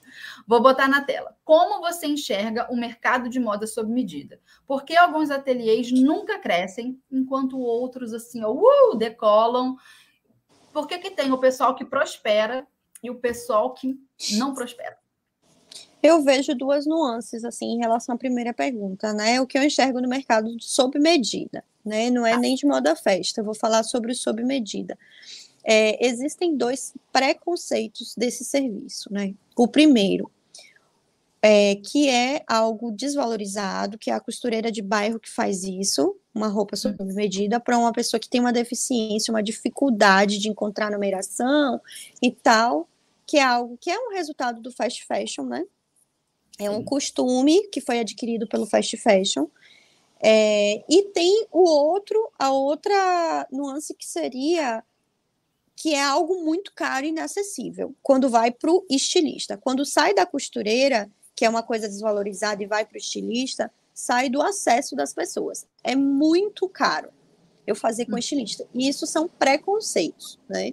Realmente baseados no costume, né? É, da gente de comprar roupa no fast fashion, no shopping, em lojas né, de, de atacado, larga escala. E a questão, a outra pergunta que você fez foi de. É, por que, que algumas pessoas, alguns ateliês decolam, crescem? Sim. Prosperam e outros impactam, meu filho. O ateliê nunca sai do lugar, está sempre envolvido com aqueles clientes errados. Pronto. Aí, só fazendo uma ressalva, né, da pergunta, como que eu enxergo sob medida. Eu enxergo que hoje, com o digital, a gente tem uma proximidade do nosso consumidor. E uhum. isso pode ser usado como uma forma de educação, né, de conteúdo educativo. Acho que a gente vai quebrando paradigmas aí com o nosso conteúdo e não só usar a rede social para vender, mas também para preparar futuros consumidores, né? E no meu mercado mesmo, que é de casamentos, isso é muito, muito fácil de se explorar, porque conseguindo transferir o valor do meu trabalho, a facilidade de adquirir o meu trabalho, porque é fácil, não é caro. Eu vejo hoje aqui na minha cidade ateliês que realugam vestidos já de coleções super antigas, três vezes o valor de um sob medida comigo, né? Até pela até por ser é um serviço escasso, as lojas usam isso a favor. Elas usam mesmo, de, né? O, hum. o, elas aumentam o valor do aluguel e trazem de fora, né? Vestidos que são assinados por empresas europeias, Sim. pagam caríssimo, né? Para colocar, é, para representar essa marca. É, é, com um lucro até baixo, às vezes mas não valorizam o estilista que está aqui, né? Uhum. Então, eu acho que isso, é, o digital, hoje eu enxergo isso na minha marca, trago isso como um conceito para minha marca, de usar o digital a favor para reeducar, né? Essa minha audiência, esses futuros consumidores, entendendo o valor do sob medida e o, o fácil acesso que eles vão ter para isso. É, e a questão do por que, que alguns ateliês, não vou dizer nem ateliês, mas por que, que alguns profissionais desenvolvem e outros não? Pela questão que a gente estava falando aqui do posicionamento. Né? Algumas pessoas entram no mercado sem acreditar mesmo que a marca dela é, pode alcan alcançar potenciais clientes. Elas ficam sempre com a mente limitada da promoção, da oferta. Renda é, ah, minha marca, renda extra, minha marca começou agora, por isso que eu estou cobrando 50% mais barato. Hoje eu faço Sim. um vestido de mil reais porque eu comecei agora, mas no ano que vem ele vai para dois mil. Então, uhum. essa mentalidade, eu acho que essa mentalidade que realmente diminui é, a, as chances daque, daquela marca, daquele profissional alcançar sucesso. Sim. Porque com um bom planejamento, ele vai entrar no mercado com um valor, com um ticket, com o valor do produto, com uma proposta de marca, com um brand. Isso tudo tem que estar no início, porque é bem mais fácil do que Eu você passar um ano eu li um livro sobre artigos de luxo, marketing de luxo. O nome do livro marketing é Marketing de luxo. Precisar não precisa. É. Esse é o nome do livro. E aí fala todo o conceito que a gente intuitivamente já sabe, que a pessoa já que sabe. luxo, ela quer, na verdade, o exclusivo do exclusivo, ela não está preocupada com o preço. Tudo a gente já sabe. Só que tem um ponto do livro que é muito interessante, que ele fala que para uma marca de luxo que está começando, e aí eu acho que ele dá o exemplo de uma marca de joias, tá? É, vamos supor, ela quer vender uma gargantilha que ela sabe que por conta da matéria-prima, ah, aquilo custa 5 mil reais, aí ela pensa assim, uma marca de luxo de joias que está começando, tá? É 5 mil reais. Ela pensa, vou vender por 6, 6 mil, porque a minha margem de lucro vai ser mil reais, não é tanto, tá? Mas é como eu, como eu tô começando, eu vou vender barato. Porque aquela mesma gargantilha numa loja, é, numa joalheria de luxo, que já tem seu nome no mercado, estaria sendo vendendo a, vendida a 30. Ela pensa, é. vou vender a 6 porque eu estou começando. Aí o livro fala: não, esse é o maior tiro no pé. Porque a única estratégia de marketing que uma loja de luxo iniciante tem é o preço alto. Porque se for Exatamente. baixo, não vai ser de Ela luxo. não é luxo. É, exatamente. Exato, é a única estratégia. Mas, gente, é. aí a, não entra na cabeça da pessoa, mas eu tô começando, eu tenho que vender barato. É aí que você não vende. É, aí que vender você não caro. vende. Inclusive, assim, ó, se a, a marca que já tem nome vende por 30 mil, venda por 35. É. E aí eles ficam assim, mas como que vai vender se eu não sou conhecida? Aí eles falam, pega uma gargantilha, aí você vai ter que é, fazer esse investimento de marketing e repassa para uma pessoa que influencia Isso. o meio dela e dá aquela Isso.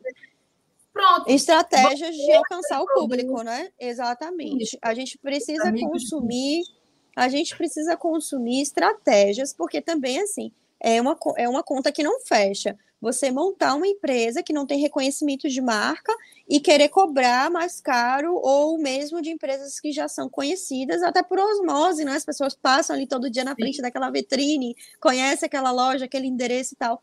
Não é assim, mas criando estratégias de valor para sua marca, né? Para quando ela, é, para quando ela se vamos supor, a gente tem um plano de negócio. Todo mundo tem um, né, começa com um plano de negócio. Eu vou votar onde, o que, é que eu vou vender, como que eu vou começar. Dentro desse plano de negócio, já estruturando o valor para, para o seu produto e automaticamente captando o caminho que você vai ter de divulgação, né? Se for loja física, o bairro, é, se for só digital, é, parcerias, collab, tráfego pago, a gente né, tem uma, um uhum. mar de possibilidades. E dentro disso, com o seu posicionamento. Não adianta. Quando o cliente senta com você para fazer um projeto, principalmente de moda festa, de moda festa, isso é muito complicado. É, senta para fazer um projeto, porque uma, a, o produto, o vestido de, de festa, ele é caro para ser produzido. E muitas vezes as pessoas fabricam ele sem nem ter lucro, pensando no segundo aluguel. Sim. Que não é uma garantia. Sim. Então, assim, quando você e senta para conseguir cliente... o segundo aluguel, você vai ter que investir em marketing para o segundo aluguel. E aí já quebra a estratégia de negócio, que é fazer marketing para a exclusividade. E custo operacional, de novo, né? Uhum. E o operacional, porque você vai reajustar aquele vestido, às vezes ele dá bem mais trabalho do que fazer um do zero. Sim. Né? Adquirir material para repor aquele detalhe. Porque, real, é, segundo o aluguel, infelizmente, ele não é vendido, né, alugado, com, com tanto valor, mas ele também dá muito trabalho. E isso é uma coisa que a, o, o, a loja, ela, a marca, ela só descobre quando ela começa a realugar. Eu passei uhum. por isso né? Eu pensei que era muito tranquilo. Quando eu comecei a reajustar os vestidos, eu disse, cara, não pode ser tão barato assim. Não pode, não pode chegar a ser 50% mais barato. Hoje uhum. a margem do meu segundo aluguel, né, é de 30 a 40%, exatamente baseado nessa margem, né, de tempo do operacional que eu vou passar ali, da lavanderia que a gente vai fazer no vestido, no tempo que eu vou passar para ajuste, reposição de material. Então tudo é um estudo e valorizando também, que é algo que é muito importante nesse mercado, que é o relacionamento, que é o que a marca de luxo oferece. A embalagem, o atendimento, o ar-condicionado, o seu endereço, a, o café que você oferece, o seu tempo ali sentada conversando com aquele cliente, oferecendo atenção a ele, oferecendo assessoria. A sua né? imagem. A sua né? imagem. Né? Exatamente. Tudo então, tudo isso não é só o valor de matéria-prima, que é o que a maioria das marcas fazem. Eu gastei nesse vestido 600 reais, então eu vou alugar ele por 1.200. Não é assim que funciona, né? Uhum. Agatha, agora uma pergunta interessante. A gente está falando aqui desse mercado, tem que cobrar mais, tem que ter um posicionamento de exclusividade e luxo, e isso tem a ver com imagem. Para a costureira que está nos ouvindo, a maioria delas iniciam os seus trabalhos no ateliê de forma improvisada, com a máquina que tem, no espaço que tem, na garagem, e beleza. A gente sempre incentiva isso, comece do jeito que dá. Mas onde que ela tem que mirar para conseguir ter esse posicionamento? Vou dar um exemplo. Eu, se fosse montar um ateliê com essa cara de exclusivo para moda noiva, moda festa, é, agora, o que que eu, Fernanda, faria? Eu ia investir toda essa imagem nas redes sociais porque é mais fácil você fazer uma foto bem produzida, uma foto que não é que engana, mas que vende um luxo é. nas redes sociais. É mais fácil fazer isso através de fotos, enfim, vídeos para é. gente. E no meu ateliê, no meu cantinho, considerando aquela pessoa que só tem um quartinho é, no fundo da casa. Cara, nem que seja uma parede, uma parede na sua casa tem que estar tá bem limpinha, bem arrumadinha, bota tudo clean, porque é. então a pessoa começa com um super investimento e aí a gente vai para o patrocínio, vai ser, quem vai patrocinar essa ideia? É, exatamente. E aí, quando você começou, como é que você fez para bancar essa imagem desde o início? Você já começou com essa imagem e esse posicionamento de luxo? Na moda festa foi. Na moda então, festa foi. Você botou no pau ali, ó comecei com esse investimento. Foi muito complicado, foi muito complicado, porque assim, ó, é, vamos, vamos falar daquela trajetória que eu contei lá no início do nosso bate-papo, que eu já tinha uma bagagem tanto de Sim, empreendedorismo, é, porque eu comecei a costurar, vamos dizer, vamos dizer assim, eu comecei a costurar em casa, com a máquina da minha mãe, que era uma, uma máquina facilita, daquela uhum. antigona, que minha mãe fez meu enxoval, e eu passei por uma transição de muito tempo até chegar numa máquina industrial, porque eu não aprendi com a industrial. Eu aprendi com a doméstica, fazendo pontinho ali, barrinha de lenço, aprendendo do zero.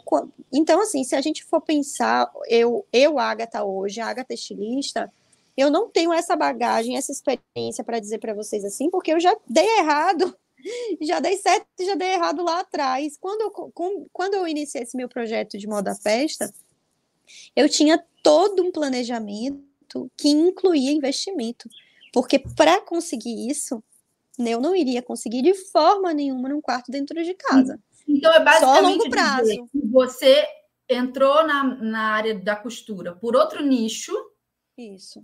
Venceu naquele nicho e depois Exatamente. pegou o investimento dali, o montinho dali, e fez um montinho. montão, É. um montinho montão, Porque e botou lá fazer- na, na moda é, exatamente. de uma imagem. Claro, Ele eu sabe. hoje.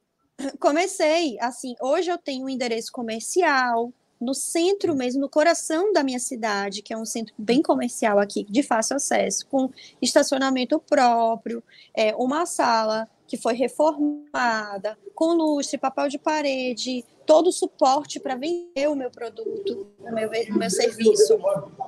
É, eu tenho a fábrica não é no mesmo lugar, local de atendimento. E tam, eu gostaria futuramente de estar tudo junto, mas não de dar ao cliente esse acesso, porque eu acho que Entendi. é muito importante ter esse limite também, né? Uhum. Mas é, com um plano, um conceito de marca e um plano de negócio. Porque se eu fosse fazer em casa, provavelmente eu iria ter que ter todo aquele caminho que muita, muita estilista faz, que é fazer ajuste de peça, atender a domicílio, Muitas é, ficam ficar- durante décadas, né? muito tempo, indo várias vezes nas lojas para atrás de material para cliente, compra o material, leva para o ateliê, o cliente não gosta, recompra, tem perda. É muito complexo. É muito difícil. Sim. É, eu tenho a história de uma seguidora minha, aluna do meu curso também. Ela foi assim interessante. Lá no meu canal do YouTube eu comecei com um foco tinha bordado, tinha costura e ela viu um vestido lá que eu fiz. Ela falou: ah, "Eu acho que eu consigo fazer esse vestido". Aí eu acho que ela fez para ela, não sei se para a formatura dela alguma coisa assim. Uma amiga viu e falou: "Eu quero esse mesmo modelo, só que branco, noiva". E a amiga dela ia casar na Europa, um negócio assim. E ela encarou, assistiu o meu vídeo e fazia o vestido, assistiu o meu vídeo e fazia o vestido, um negócio assim. Isso no Espírito Santo, isso eu me lembro, que ela é do Espírito Santo. E aí ela começou o ateliê dela assim. Hoje ela tem um espaço mais ou menos igual ao seu, acho que ela trabalha na mesma linha do seu posicionamento de negócio. E começou com um vídeo meu e uma amiga. E aí É ela incrível isso. Mas Aí isso é longo, isso é muito longo, né? Sim. Vamos supor. Quem depende disso como, como eu, porque eu tô dentro, eu me enquadrei dentro de uma profissão. Eu queria transformar aquilo uma forma de sobreviver, de ser profissão, de ganhar dinheiro. Dentro dessa perspectiva que você está falando, provavelmente, se a gente for conversar com ela, ela vai falar: olha, em três meses eu fiz um vestido, né? Porque é difícil você captar noiva. Não é, é, é algo muito específico, na verdade. O Uhum. casamento é algo extraordinário, né? Que na, na teoria vai acontecer uma vez na vida daquela pessoa. E aquela pessoa é, é, e aquela pessoa, ela passa também por um planejamento muito grande para fazer o, o, o casamento. E dentro desse processo de planejamento, normalmente elas captam o quê? O, o, a pirâmide, né? O funil ali, é a assessoria, Uhum. né? Que vai organizar o evento dela. Na assessoria, eles sempre vão encaminhar essa noiva para um ateliê, um profissional indica, já né? estruturado. É, Entendi. o que indica. Então é difícil esse caminho dela. É um, digamos que se ela disser assim, não, eu, eu de fato comecei com a indicação de uma amiga e fiz cinco, seis noivas por mês, aí é fora da caixa. Eu nunca ouvi isso. Eu acho que foi um caso dela muito assim. Ela prosperou muito rápido. Muito rápido, é. Aí é difícil Mas ela, isso. tava, é ela falou sorte. uma vez da cidade dela. E era típico, era atípico por conta da cidade. Então, muitas vezes Sim. depende de uma série de fatores que vão É. além do que a costureira consegue é, do- dominar e, e alterar. Alterar, exatamente. E aí é por isso que, por exemplo, o case da Bárbara Mello é tão interessante. Ela mora em Rondônia, não é? É Rondônia? É, e ela também foi assim, né? Se eu não me engano, ela fez o vestido É. da cunhada dela, não foi? Sim, Ela, que ela disse até que colou o vestido. o vestido. Foi Uhum. feito de- depois que tirou, ele não funcionou, porque ela, ela, tipo assim, confiaram nela a ideia de fazer o vestido. Dentro daquela experiência, ela se apaixonou e ela se profissionalizou para fazer vestido de festa. É aquela Uhum. coisa, é, cada história é única, né? No meu caso, não foi algo. Esse episódio, assista aqui. Tem entrevista com a Bárbara Mello. Ah, eu vou ver. Eu vou ver. É porque é antiga, muito é interessante. É muito Nossa, a interessante a história, Ela dela. falou de cada perrengue de logística, de envio. Você tem que assistir esse episódio, Agatha. E é, era numa época onde a gente gravava só com áudio, não tem a imagem. Mas ela é maravilhosa. Nossa, e que empreendedora. E ela fala umas coisas que você fica assim. É, e a gente que está dentro do mercado, você também, Fernanda, você tem consciência de como é complicado um vestido de festa. É. Não é brincadeira. É assim uma coisa de louco. Quando eu fiz o meu primeiro vestido, que eu, eu disse assim, meu Deus, eu nunca mais vou conseguir fazer outro, porque na verdade a gente leva muito tempo para fazer um, mas depois que a Uhum. gente vai criando uma prática, vai se tornando muito fácil. Mas o primeiro, por modelo, né? por modelos. A gente repete muito aquele modelo, É. a gente faz sereia, a gente já pega a mão em sereia. Isso. Pega a A gente vai corset. pegando você. Isso. É, E Isso, a é gente bem- vai tendo facilidade, né, com a repetição. Mas no início, que a gente não, não, não tem isso, é extraordinário. É uma coisa assim que a gente diz, meu Deus, é muito complicado. Como que eu vou fazer disso um negócio? Então, assim, quem realmente conseguiu, conti- continuou no ramo de moda festa, foi muito persistente, foi arriscou demais, porque é um ramo extremamente difícil. Sim. Mas é o que a gente quer fazer, a gente quer essa sarna para se É, passar. a gente quer esse problema. no varejo. A gente não quer receber noiva de balde, né? A gente quer receber aquela É. pessoa. É. Eu também estou assim, eu não quero aluna de balde, eu quero aquela. A, a sensação que eu tinha, Fernanda, é quando eu estava trabalhando com, com, outras, a- com outros ramos na, na moda, era que era tão complexo fabricar que era melhor revender de outra marca. Eu estava nessa sensação de dizer assim, é tão difícil você ter uma fábrica, você ter equipe, você ter mão de obra, insumos de qualidade para você colocar para vender e trabalhar com aquele teto ali do, do, do comercial, competindo ao mesmo tempo com o fast fashion, que não vale a pena fabricar. É muito difícil. Você vive é, naquela perspectiva financeira de vender almoço, é, vende almoço para pagar a janta, né? Como dizem aqui. A margem muito apertada. A margem muito apertada, nunca dá certo, nunca. Tem meses que dão certo e outros que não, e a gente vive numa insegurança muito grande. E eu tinha esse sentimento de não conseguir é, sustentar o negócio por muito tempo, e que, que eu, eu pensava assim. Gente, é, será que com 20 anos de marca, eu vou levar 20 anos de marca para conseguir ter reconhecimento, sobreviver e dar certo? Por isso que eu vim com toda essa perspectiva de ateliê, personalizar e tentar para driblar mesmo a paixão pelo que eu faço, porque eu acho que quando a gente tem paixão pelo que a gente faz, a gente sobrevive e a gente vai até o fim. Quando a gente está naquela leva frustrada, como você falou, de saco cheio, faz uma live É. super feliz, desliga triste. É, é o momento. Ali é o momento favorável para a gente dar errado e tudo ir de água minha- abaixo. A minha gota d'água foi num evento desses que a gente faz para atrair o público, né? Para conhecer o bordado de pedrarias. Sim. A gente faz um grupo no Facebook que, inclusive, eu não quero ver perto de mim. Não importa se Érico Rocha fala que é bom fazer um grupo de Facebook. Eu não quero. Não quero. Dá É, eu também problema. não uso muito o Facebook, não. É. Não importa. Eu não quero. E aí, Isso, lá, inclusive, Fê, é, isso, inclusive, Fê, é, é algo até que é, Francis falou sobre o trabalho dela. Né? Ela trouxe isso como pauta uma vez. Eu não me. Não foi uma live, não. Ela, ela fez uns stories falando o valor que a mulagem francesa tinha e como essa comercialização disparada do curso desvalorizou e trou- trouxe um número enorme de pessoas que se diziam capacitadas e que não tinham capacidade mínima básica de praticar a técnica. E para eu entendo o lado dela como profi- profissional, isso é extremamente frustrante.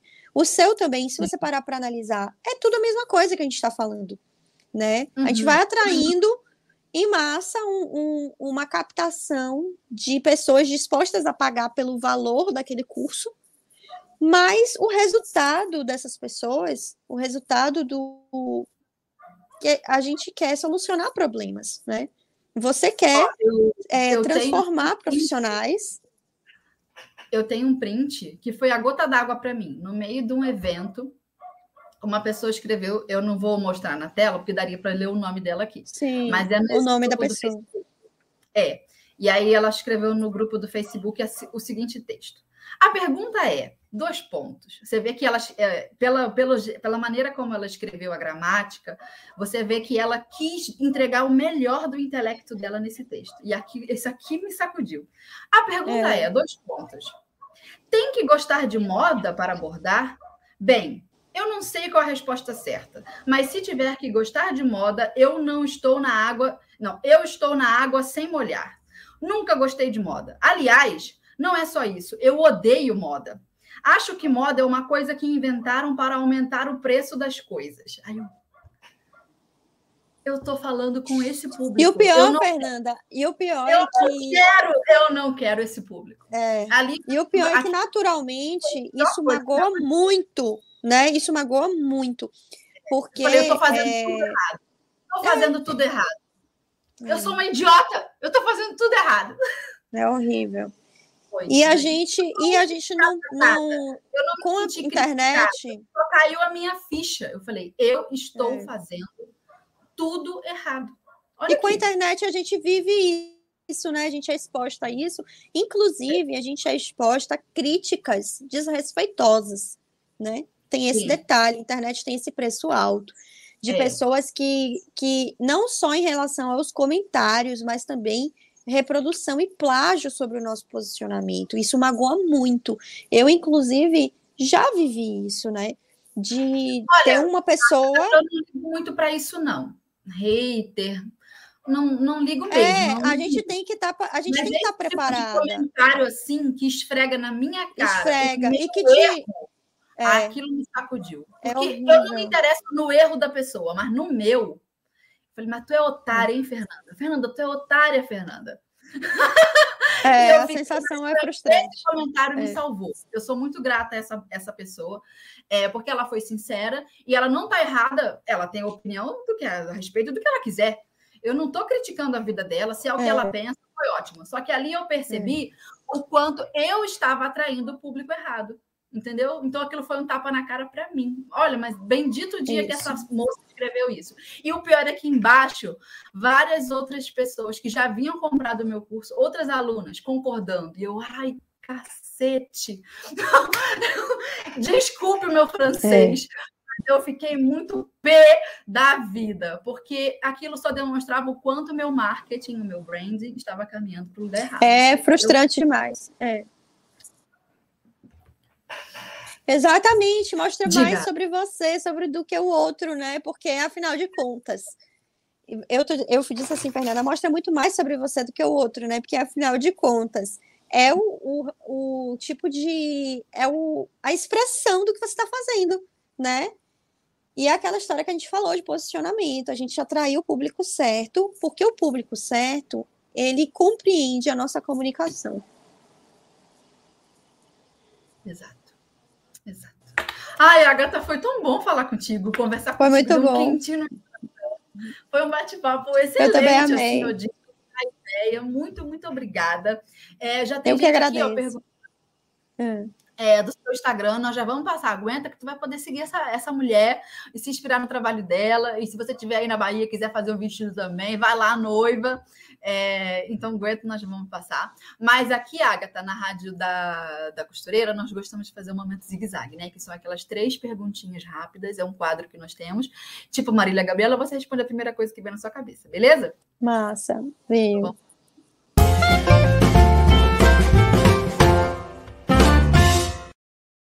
Responda rápido. Na sua opinião, qual o maior erro que as costureiras cometem ao montar o seu ateliê de moda sob medida? O maior erro.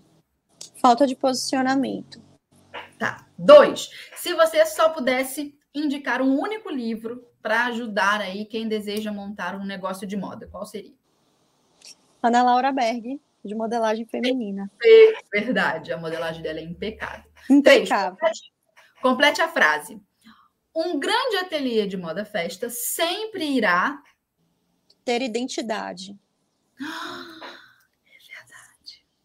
É. Sempre. É. Não tem como tem não que ter. ter. Não Tem tem, que- como. Exato. E se a nossa o, costureira aqui, ouvinte, não entender o que, é isso, vai estudar. Vai estudar. Vai estudar. que É o que a moda ensina pra gente. Identidade, brand, experiência que a gente precisa ter, além de saber costurar, né? Eu tinha um livro aqui, não está aqui para eu indicar, é do André Carvalhal, o livro, um livro laranja. É, a moda imita a vida.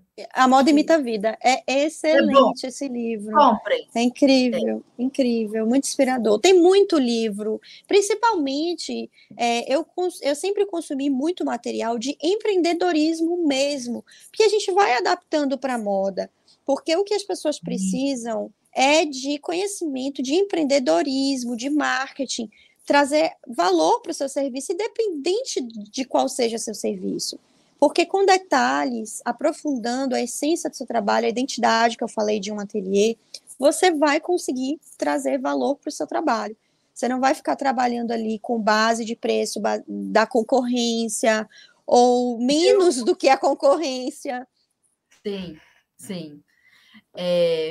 Estou olhando aqui nos comentários da galera, ver se eu tenho algum para puxar, para a gente comentar rapidinho. Vamos ver se a gente faz pelo menos um. É que o pessoal tá só É. elogiando. Ai, Aguenta, estamos acabando. Estamos acabando, Agatha.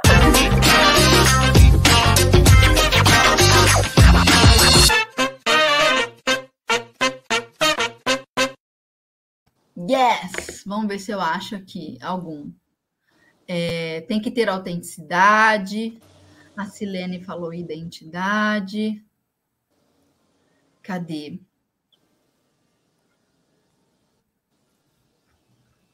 Cadê? O pessoal tá falando aqui da, da minha mudança de estratégia. É incrível. Eu vou, eu vou dar, eu vou até acompanhar a sua página para sentir essa mudança de estratégia, porque Ah, eu vou fazer uma bagunça lá, hein? é muito bom, viu? Eu vou acompanhar tudo, porque eu amo isso. É, o brand, aí uma coisa que as pessoas precisam estudar, brand de marca mesmo de moda. É muito legal. E a gente hoje no Instagram, a gente, todas as ferramentas do Instagram, elas facilitam isso, essa transmissão de brand, né? É, o pessoal tá aqui só nos elogios, falando bom dia para nós. Tô tentando achar algum. Bom Ah, dia. achei uma pergunta da Cristina Rangel. Você aconselha a vender seus produtos para a família? Os- se alguém da família estiver casando, né? Ó, eu acho assim. É, Eu até vou falar sobre e, e citar isso, que é algo importante, que era que eu tinha essa dúvida no início, quando eu entrei no mercado. É, como que a gente pode apresentar nosso trabalho se a gente ainda não tem cliente, né? Se é tão difícil realmente captar noiva. E uma das formas que a gente pode transmitir também a essência e a identidade da nossa marca é com editoriais. É uma forma de apresentação essencial que Uhum. dentro da marca de moda feminina a gente chama de coleção, né? A gente vai, faz as fotos, faz a coleção e traz um catálogo daquela coleção. E como o ateliê de noivas já tem uma outra perspectiva, outra comunicação, eu acho que os editoriais, ele, eles são essenciais para aquele ateliê também é, definir a identidade dele. Porque o ateliê, ele não necessariamente precisa fazer vestido de todos os tipos. O meu mesmo, né? Tem isso, né, Fernanda? A questão do, Qual do estilo faz? estilo. Isso, para você atrair noivas que consigam também identificar é, de forma autoral as suas criações. Elas identifiquem que você, por exemplo, ah, eu, eu meu ateliê ele tem a- essa pegada mais é, moderna, noivas modernas, mo- noivas campestres, borrou, é, garden, noivas desconstruídas. Não, eu gosto da- do, do, do clássico. Eu gosto do clássico, catedral, debutante clássica. E com os editoriais de moda, a gente consegue apresentar ao mercado a nossa capacidade e o nosso estilo de marca. Sim. Então faz uma peça, pelo menos uma, né, para começar. Se puder fazer mais, Uma ou duas, exatamente, exatamente. Acha uma é nessa- bonita, bota dentro dela. Acha uma É, pessoa bo- bonita, até servir de ou uma modelo. pessoa bonita, ou até no próprio ateliê, no manequim mesmo. Não, manequim. e faz uma foto, dá um nome para aquela criação e consegue trazer essência e identidade para aquele vestido ali representar o que a sua marca pode transferir, né? E inspirar uhum. também, inspirar noivas. É verdade. É, tem que fazer isso, tem que trabalhar dessa forma. E dentro Entendeu? da sua família, por que, que eu pensei nessa resposta, né? É, se você dentro da sua família, às vezes você nem precisa cobrar para aquela pessoa pagar o preço do, do vestido, do que você quer, mas você vai ter uma oportunidade dentro da sua família de alguém que confia na sua capacidade, que foi tipo o que Bárbara Mello passou, viveu, né? Teve uma pessoa da família dela. Uma que... pessoa boa da família, não pega aquele pior boa, parente. Né? É, exatamente. Para você parente. ver ali boa. uma boa parente, exatamente, uma pessoa que acredite Sim. em você e é. faça daquilo uma prova social, né? Construir um vestido incrível, autêntico, que explore a identidade do, da marca que você quer construir e é uma bela oportunidade, né? Vale mais do que dinheiro, do que lucro. Verdade, é isso aí. E bora para frente começar. Agatha, é. muito bom conversar contigo. Respondemos aí a galera. Ai, foi maravilhoso. Eu agradecer demais a presença aqui. Foi uma conversa Ai, muito obrigada. gostosa, muito proveitosa. Foi mesmo, Fernanda. Também. É. Ai, a gente trocou uma né? Foi muito bom. Foi. Muito obrigada. Foi muito bom. É. Obrigada muito obrigada sinceras, sabe? Sobre a real mesmo do que acontece nesse meio, sem é. É, firula, que às vezes a gente vê uma galera é. tentando um Ma mascarar, maquiar muito. É, é, é difícil é mesmo. A gente Sim, tem que falar a verdade. Sim, não tem só a parte de glamour, não, tem muita luta e, a, e driblando ali as situações, lidando com o cliente, enfim. Então, muito obrigada pela sua sinceridade nas respostas, a generosidade Ai, de compartilhar segredos né, é, do seu negócio, do seu modelo de negócio. Sim. E eu tenho certeza que nossas ouvintes tiveram aqui diante de você um case para poder estudar, para poder analisar e aprender. Quem for esperta vai pegar. Maravilha. Quem ouviu esse, é. esse podcast até agora e não aprendeu nada, muda de profissão muda de hobby, é, vai fazer é. outra coisa. Porque se não optou, querida, tá difícil. É, é, não, não, é um, uma, um choque de realidade, né? Que é fato. Sim, que exatamente. é fato. Ou as nossas ouvintes agora caem a ficha, ou então, minha filha, vai fazer outra coisa. É. e tem verdade. que ter aquela palavra que eu falei no início, né? A ousadia e arriscar. Porque garantias a gente não, não vai tem. ter garantias. Por mais que você tenha uma linha de crédito, um investidor, um grande sócio ou alguém por trás de é. você, não existem garantias. Não. não existem garantias de dar certo. A realidade não existe, né? Já dizia o Flávio é. Augusto. É isso mesmo. É, então, Agatha, agora que a gente está curiosa e já gostou de, de te conhecer, de conhecer a sua história, o seu trabalho, Fala para gente aí como é que a gente te acha nas redes sociais, como é que a gente continua espiando o seu trabalho. Espiando, né? Então, e eu compartilho bastante, gente, não só da parte da produção, que eu amo isso, eu estou em contato com produção diariamente, mas mostro também muito do atendimento, muito dessa rotina de atender a noiva, das provas, tudo pelo Instagram. Agatha Lopes Atelier. Eu já vou pegar aqui, a Ana me passou o link. Eu vou mostrar para o pessoal. O link, né? Maravilha. Eu já vou seguir. Ó. Isso. Essa, aqui, ó. Essa bonita Inspirem, aqui. sigam. Essa daqui, ó. É. Tá vendo? Segue lá. Então, Agatha, muito obrigada pela sua presença aqui com a gente. Eu que Seja agradeço, Fê. Sempre que quiser aparecer aqui de novo, ó, as portas estão abertas para a gente papiar. Ah, obrigada, obrigada. Contato também. Então, qualquer coisa que você precisar conversar. É, vamos bater bastante aqui. papo. Sim, vou acompanhar também muito o seu trabalho agora de pertinho, que eu não te conhecia, então foi muito bacana te conhecer aqui na rádio, muito legal. Ah, obrigada. E se quiser, estamos aqui é, para te receber. Obrigada, Fê. Imagina. Eu tenho um carinho muito especial, viu, por todos vocês.